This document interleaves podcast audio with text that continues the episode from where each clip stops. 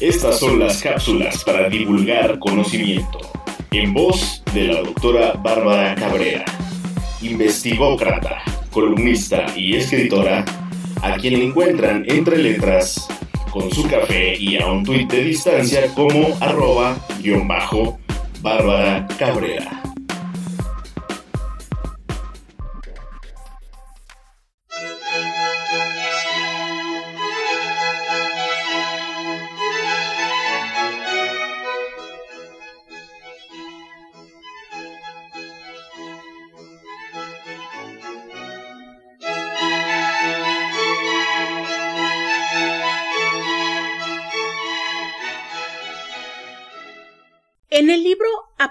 Contemporáneos de Derecho, bajo el sello editorial Paideya MX, del cual soy coautora, abordo lo relativo a Internet como herramienta política. En esta ocasión, los invito a acompañarme a dar un recorrido a México y el mundo a través de los hashtags, la web y el SMS. La web 2.0 trajo consigo una revolución tecnológica acompañada de las redes sociales, debido a las cuales la sociedad internauta sigue de cerca a políticos, gobernantes, candidatos e instituciones con cuenta en redes sociales. Seguimiento que la lleva a utilizar, en ocasiones de manera vertiginosa, las redes para plantear sus demandas, verter sus opiniones, organizarse, manifestarse y todo aquello que haga posible acercar las demandas de la ciudadanía hacia la clase política. Esto con diversas finalidades, entre la que destaca generar cambios en el espectro sociopolítico. En este sentido, las movilizaciones digitales suelen ser espontáneas y se llevan a cabo relativamente fácil. Sus objetivos son diversos y tienen como centro neurálgico manifestarse, actuar al margen de partidos políticos e instituciones, incluso en contra de estos.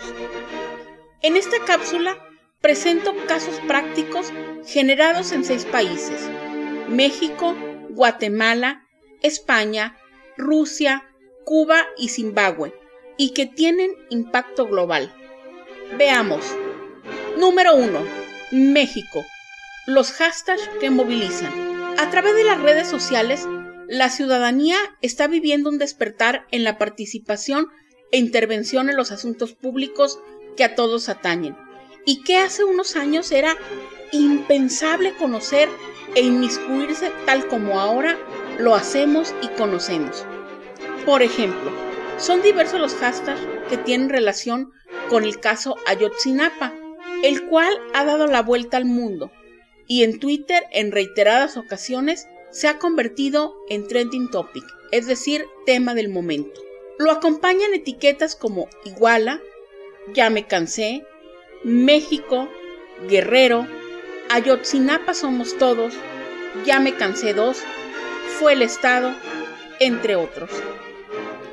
La incidencia del hashtag referido tiene un 59.1% de popularidad y los temas relacionados que en su momento fueron trending topic son Fuera Peña Nieto, Ni Perdón ni Olvido, Ayotzinapa Somos Todos, Ayotzinapa No Se Olvida, Ya Me Cansé, En Defensa de Aristegui, entre otros. En cuanto a los de mayor duración semanal, están Ayotzinapa Somos Todos, Fuera Peña Nieto, Ya Me Cansé y Ni Perdón ni Olvido. Este caso permite concluir la trascendencia del uso de estos, es decir, de los hashtags, como herramienta política, toda vez que el Estado mexicano está a la vista de la comunidad internacional que de manera recurrente ha mostrado solidaridad por la desaparición de los 43 normalistas de la Escuela Rural Normal de Ayotzinapa, ubicada en Iguala Guerrero. Queda pendiente que todas esas manifestaciones y movilizaciones se reflejen en un cambio sociopolítico y que bueno, ya estamos viendo en estos momentos en la cuarta transformación a través de la elaboración y consecución de políticas públicas para justamente llegar ahora sí a una verdad que pueda llevarnos a saber qué es lo que ocurrió con estos 43 estudiantes y que, bueno, desaparecieron por la violencia exacerbada del sexenio de Enrique Peña Nieto. Estemos atentos y sigamos sumando estas causas, que aunque registran avances, todavía nos falta un largo camino por andar. Número 2. Guatemala. En Facebook, el hashtag renuncia ya. En Guatemala, a mediados de abril del 2015, funcionarios judiciales y un organismo avalado por la ONU desmantelaron una estructura criminal que recibía sobornos de importadores para evadir el pago de impuestos de aduana. El escándalo sacudió a una clase media guatemalteca históricamente pasiva. El día que salió a la luz pública el caso, una joven decidió tomar cartas en el asunto e invitó por Facebook a un grupo de amigos a salir a protestar. En cuestión de días, unas 10.000 personas habían confirmado su asistencia a esa convocatoria abierta bajo el hashtag Renuncia ya. La publicación del evento en un periódico local, la participación de otros movimientos y personas influyentes ayudó a que la etiqueta se regara por todas y otras redes sociales y captara la atención de medios de comunicación. Cuando los guatemaltecos sacamos a la vicepresidente tras la primera protesta, se multiplicó la energía y el furor.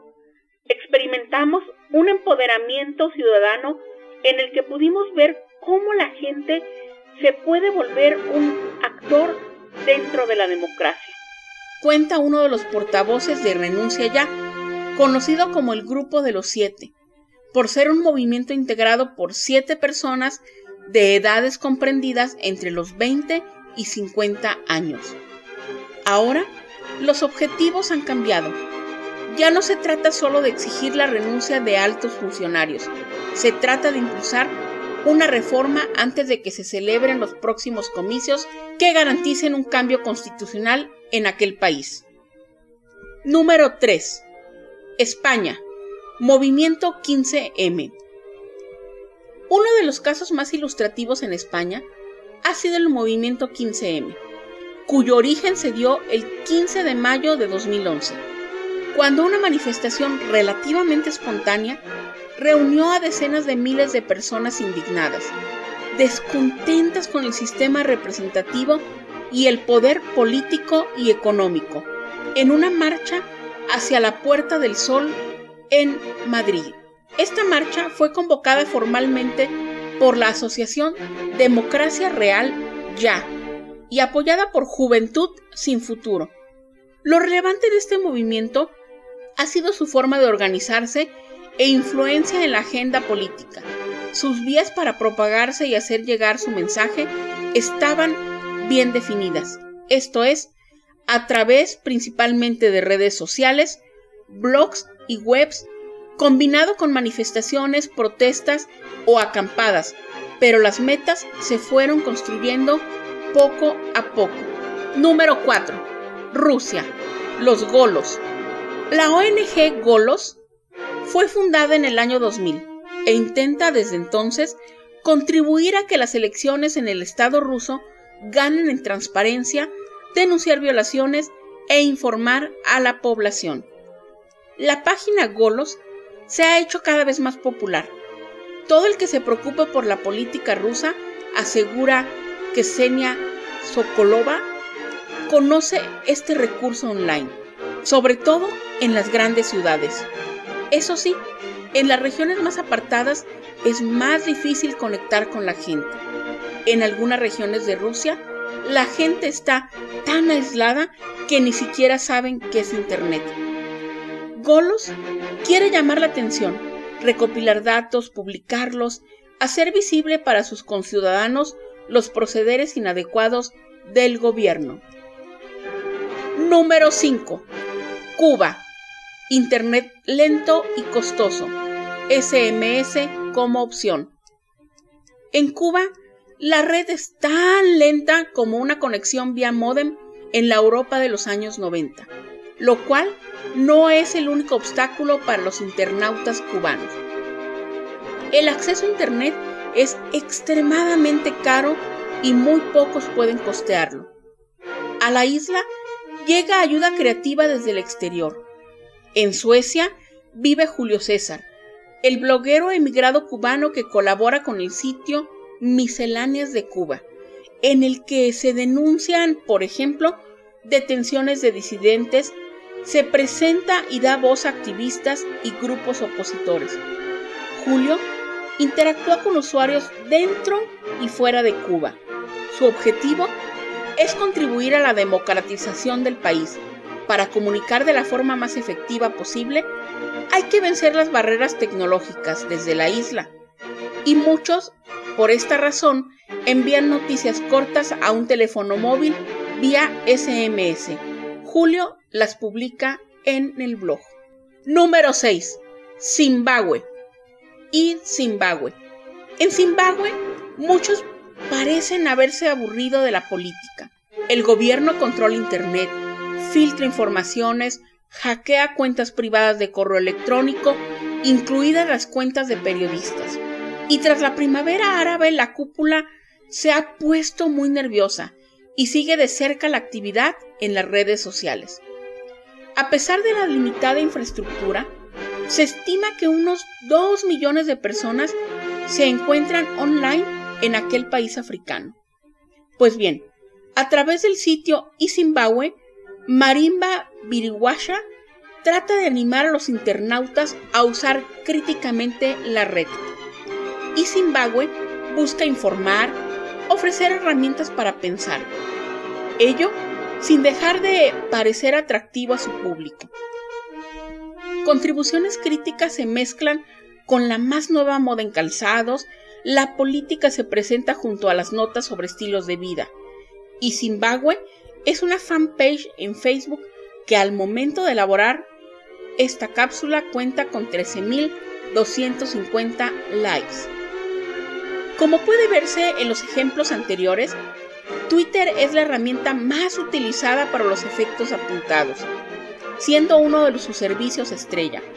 Y aunque no tiene el monopolio, sí es posible afirmar su protagonismo debido a su visibilidad, inmediatez, viralidad, especificidad, efectividad, entre otras muchas cualidades, además de ser un espacio que ofrece transmitir información rápidamente y a más personas, lo cual es totalmente cierto si tomamos como referencia la teoría de los seis grados de separación.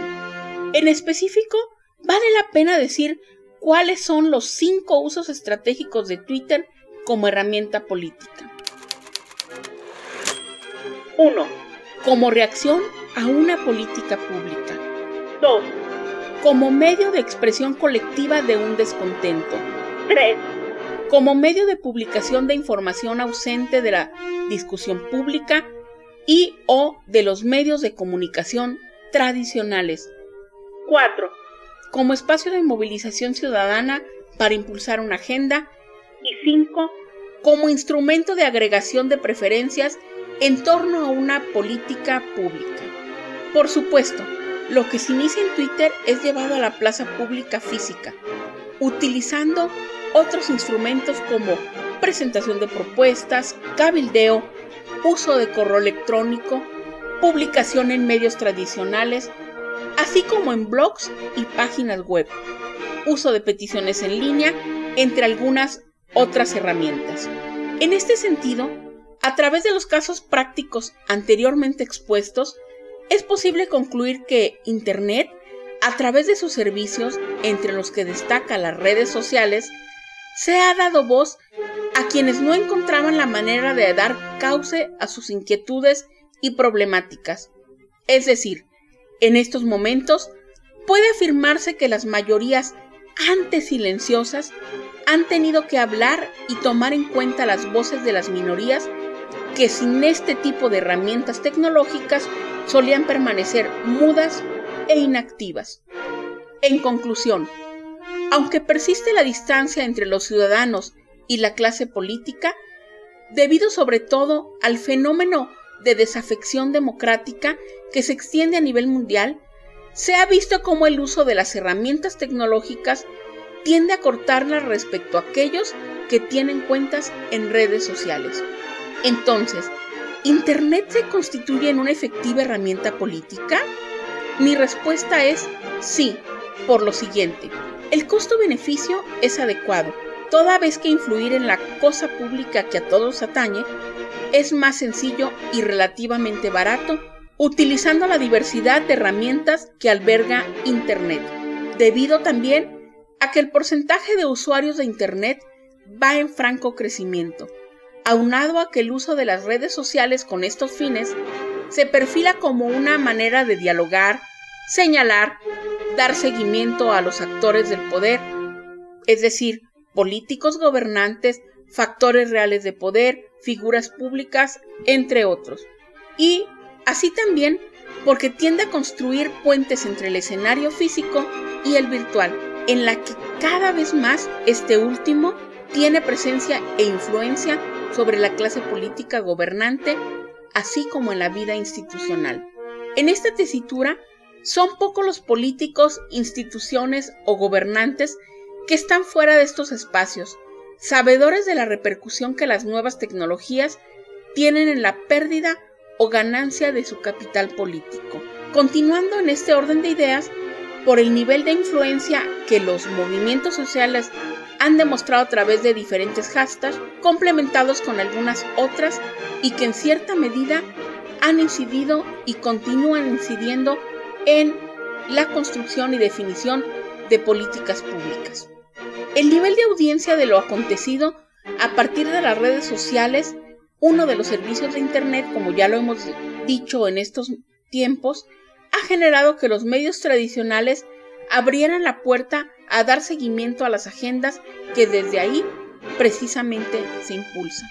En específico, las redes sociales se han convertido en una opción poderosa para impulsar temas, establecer agenda, organizar, movilizar y buscar soluciones que beneficien al interés colectivo. Se potencia también la difusión masiva de más y nueva información con el objetivo de empoderamiento ciudadano para una mejor toma de decisiones, ya que las TIC abaratan costos, diversifican y descentralizan la generación y propagación de información. Estamos ante las benditas redes sociales. Y finalmente, porque las diversas movilizaciones que han empleado las herramientas proporcionadas por Internet han logrado una adecuada organización.